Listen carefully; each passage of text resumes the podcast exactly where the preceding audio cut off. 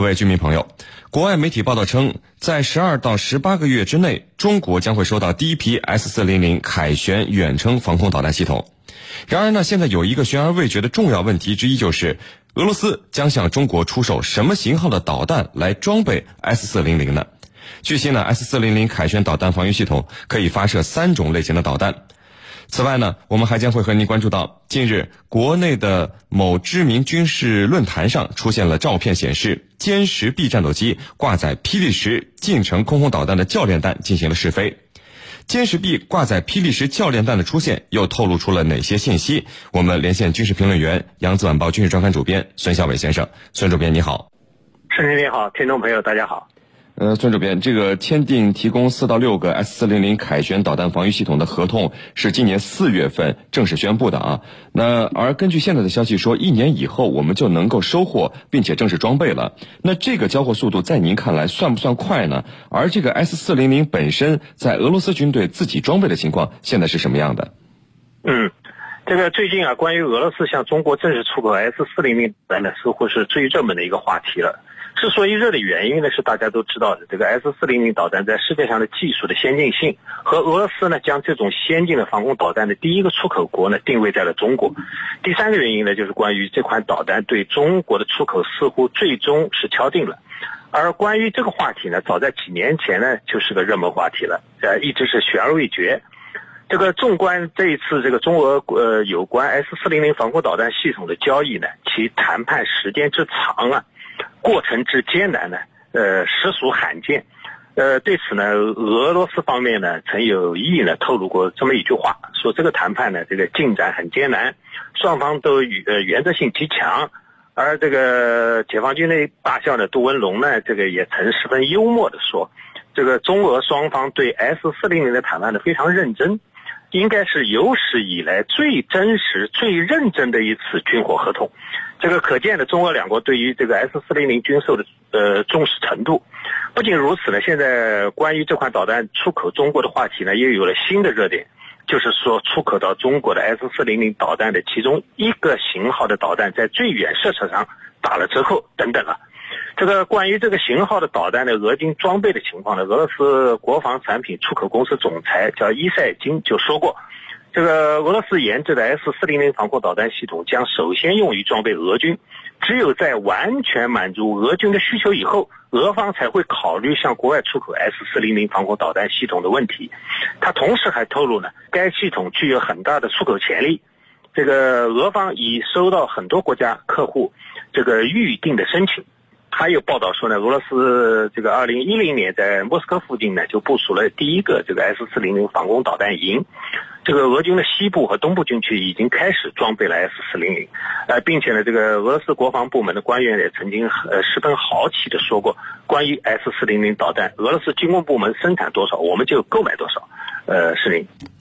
孙主编，您看，现在人们谈论较多的是过去 S 三零零系统使用的是四零 N 六导弹，据说飞行距离呢是四百公里，但是不清楚这种武器在俄罗斯是否还在使用啊？现在替代的四零 N 六的将是四八 N 六导弹，它的飞行距离要小得多了，是两百五十公里，小了将近一半的距离。那您分析，俄罗斯会提供给我们哪种导弹呢？或者说，解放军自己会选择哪一种呢？嗯，这个话题呢？呃，就是我刚才提到过的，这个俄罗斯是否会在出售给中国的 S 四零零导弹的型号和最远射程上打了折扣的问题。这个现在的问题呢，似乎不是卖不卖给中国的话题，而是打不打折扣。这是一个看起来这个是又一个悬而未决的问题。关于这个问题呢，国际舆论也给予了很多的呃揣测和议论，甚至怀疑俄罗斯在 S 四零零导弹最大射程四百公里射程上是被夸大了。所以呢，只能卖给中国射程为两百五十公里的四十八 N 六导弹。呃，如果从四百公里的射程和技术先进程度上，中国会更看重 S 四零零导弹所具有的世界之最的啊，兼顾中呃近程、中程、远程的技术的先进程度。但是似乎这里面还有许多的不确定的因素。我想说的是呢，中国在军售这个重大的问题上不会那么傻。中国与俄罗斯的两国关系对中俄两国的重要性也不是儿戏。再说呢，距最后的交货时间呢还有一年多的时间，在这个时间里呢，一切的变化呢都有可能。还是让我们继续关注，是您。呃，孙主编，中国上实际上呢已经是成为俄罗斯最新防空导弹的第一个买家了。刚才你也说到了啊，那现在印度它其实也想买十二个营的 S 四零零，而俄罗斯还没有卖。从这本身我们来看，它凸显了一个什么样的战略水平呢？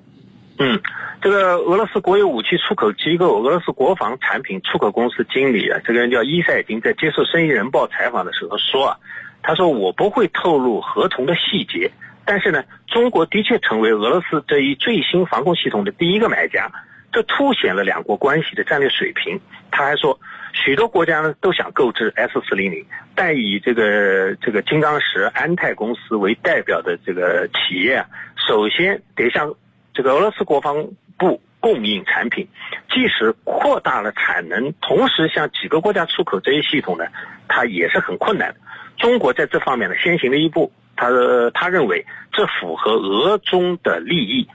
这个中俄关系和战略合作是两国领导人都认为的历史上最好时期。两国在许多的国际和地区重大问题上都保持着密切的合作和共识。这个两国的领导人呢也保持着经常性的交往和深入的交换意见。呃，两国无论是在政治、经济、军事等等各个方面都保持着广泛的合作，这对于两国乃至这个地区和整个世界的稳定呢，都是具有非常重要的意义的。是您。纵观天下军情，解析兵道玄机，深入军情一线，强化国防意识，军情观察，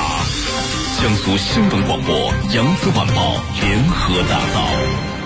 好，孙主编，我们再来看到最近某军事网站的一条消息啊，这是一张图片，显示歼十 B 战斗机挂载这个霹雳十近程空空导弹的教练弹进行试飞。那有分析人士就指出，从照片上看，这个歼十 B 战斗机左右两侧的机翼下挂载的是霹雳十和霹雳八导弹的配重弹和教练弹。那孙主编，首先光看图片，我们如何知道是配重弹和教练弹呢？这两种弹和实弹的区别在哪里？嗯。这个国产霹雳十导弹呢，属于世界上最先进的第四代空空格斗导弹，其性能呢优于美国的呃这个 ARM 九 X 导弹。歼十 B 挂载教练弹的出现呢，表明这种先进的导弹呢将正式装备部队，重量和气动外形与原型弹完全一致的叫配重弹，用来呢在模拟空战训练中让飞机的气动特性与挂载实弹呃的情况呢是完全一致的。而和实弹相同的这个引导头的教练弹，用来呢在模拟空战中与战斗机火控系统呢共同工作，生成这个空战模拟所需要的各种攻击数据。这两种这个弹啊都是必须挂载在载机的机翼下来进行试飞的。之前呢，我们都看到过这个我们的歼二零曾经挂载过霹雳十导弹，现在表明了国产新型号的这个歼十 B 战机啊，也能装备这一型号的先进的空空格斗导弹。这个配重弹和教练弹的作用呢，都是为了配合正式装备该型号实弹而做训练使用的。这个配重弹呢，只是为了模拟战机正式挂载这一型号实弹的真实的重量。和对飞机飞行所产生的气动影响的作用，而教练弹呢，不仅可以完成这些模拟作用，同时呢，还可以进一步的模拟空战所需要的各种攻击数据。是零。孙主编，这个霹雳十导弹是在二零一三年定型生产的，但是相关的消息指出，截止到今年初，解放军空军的作战部队都尚没有下发这个霹雳十导弹的维护、保养和训练的相关教材，也就是说，这个弹并没有正式列装。那现在教练弹的出现透露了哪些信息？离实际能够投入作战还有多远的距离呢？嗯，我的理解啊，从生产到装备部队这个过程来看啊，生产厂家的交货呢，应该是实弹和教练弹同呃同步交货的，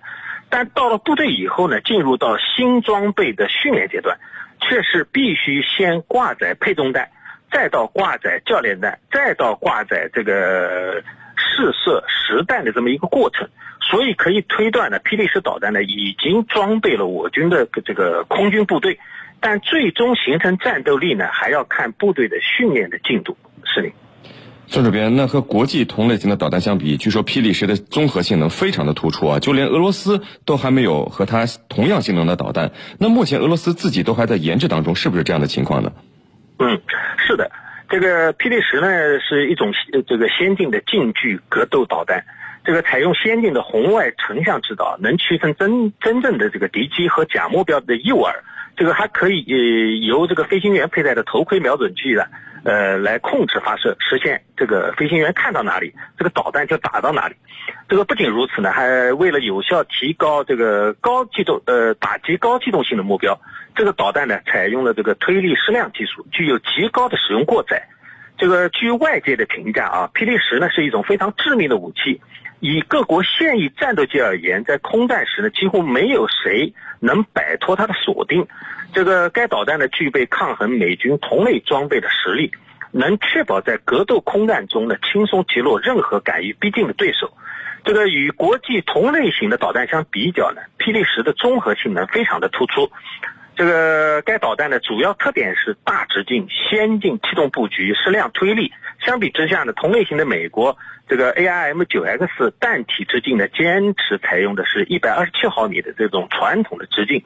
不利于对涉及包线边缘的目标啊进行打击。英国的 AIM-132 导弹呢，采用是光感式的弹翼，这个机动性呢不如霹雳十，而德国的这个 KMD 导弹。原型弹呢，目前还在试验的这个这个概念这个试验阶段，